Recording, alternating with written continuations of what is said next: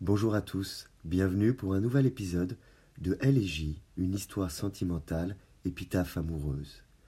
Voici l'épisode numéro 15, intitulé Une conversation téléphonique.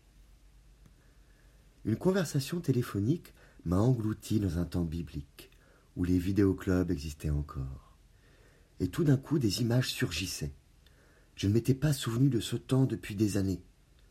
Me revient les sensations de ces soirées partagées nous sortions tous les deux dans la nuit pour aller chercher un film. C'était à Colombes, pas loin d'une église à moitié détruite, sur un grand boulevard. À des heures bien tardives parfois, nous remontions vers un vidéo futur, magasin commun à l'époque, disparu aujourd'hui. Nous nous posions devant l'écran d'un distributeur de DVD, et nous voilà à faire défiler les titres disponibles pour choisir.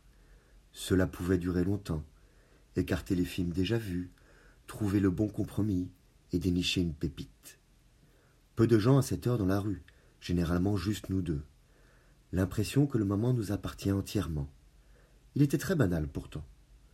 Avec le recul, et à l'époque, des soirées sympas.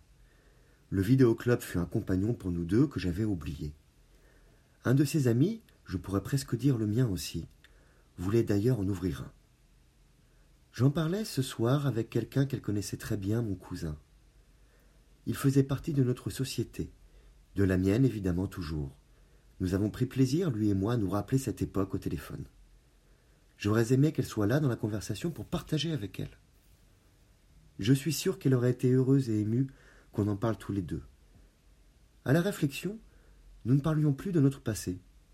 Il est dommage que j'y repense fortuitement en son absence maintenant permanente.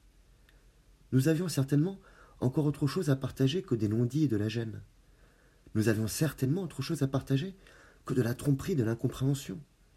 Nous avions certainement autre chose à partager que de la fuite et des questions. Nous avions tout un joli et mignon passé qui pouvait nous permettre de sauter un présent un peu désabusé pour un futur plus animé. La borne du vidéo futur est en tout cas un lieu qui nous appartient à nous seuls. Quinze ou seize ans après, un écran bleu blafard au milieu d'un boulevard de banlieue a le goût d'une malaine de Proust. Quelle étrange histoire. À cet instant où je termine d'écrire, me le remémorer en sa compagnie me manque beaucoup plus que faire l'amour avec elle. Et ce qui me manque est évidemment la femme avec qui j'eusse partagé cette conversation. Vous pouvez retrouver le texte sur lescoursjulien.com. Je vous remercie pour votre écoute et vous dis à bientôt. Au revoir.